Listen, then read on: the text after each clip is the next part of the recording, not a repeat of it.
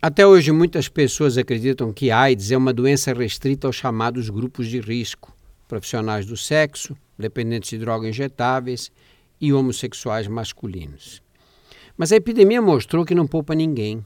Homens e mulheres, casados ou solteiros, jovens e idosos, independentemente de cor, situação econômica ou orientação sexual, todos correm o risco de serem infectados pelo HIV.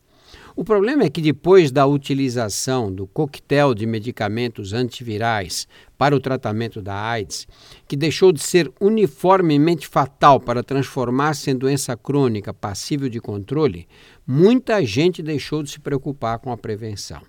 Esse é o lado negativo da evolução do tratamento. Parece que as pessoas perderam o medo de pegar o vírus que está se disseminando nos jovens, nas mulheres monogâmicas, nos homens heterossexuais e até na terceira idade. Não se descuide nem menospreze a possibilidade de se infectar com o vírus da AIDS. As medidas de prevenção continuam as mesmas.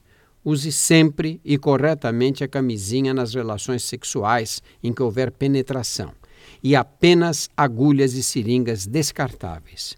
Os estudos mostram que é superior a 95% a eficácia da proteção que proporciona o uso de preservativo em todas as relações sexuais em que houver penetração.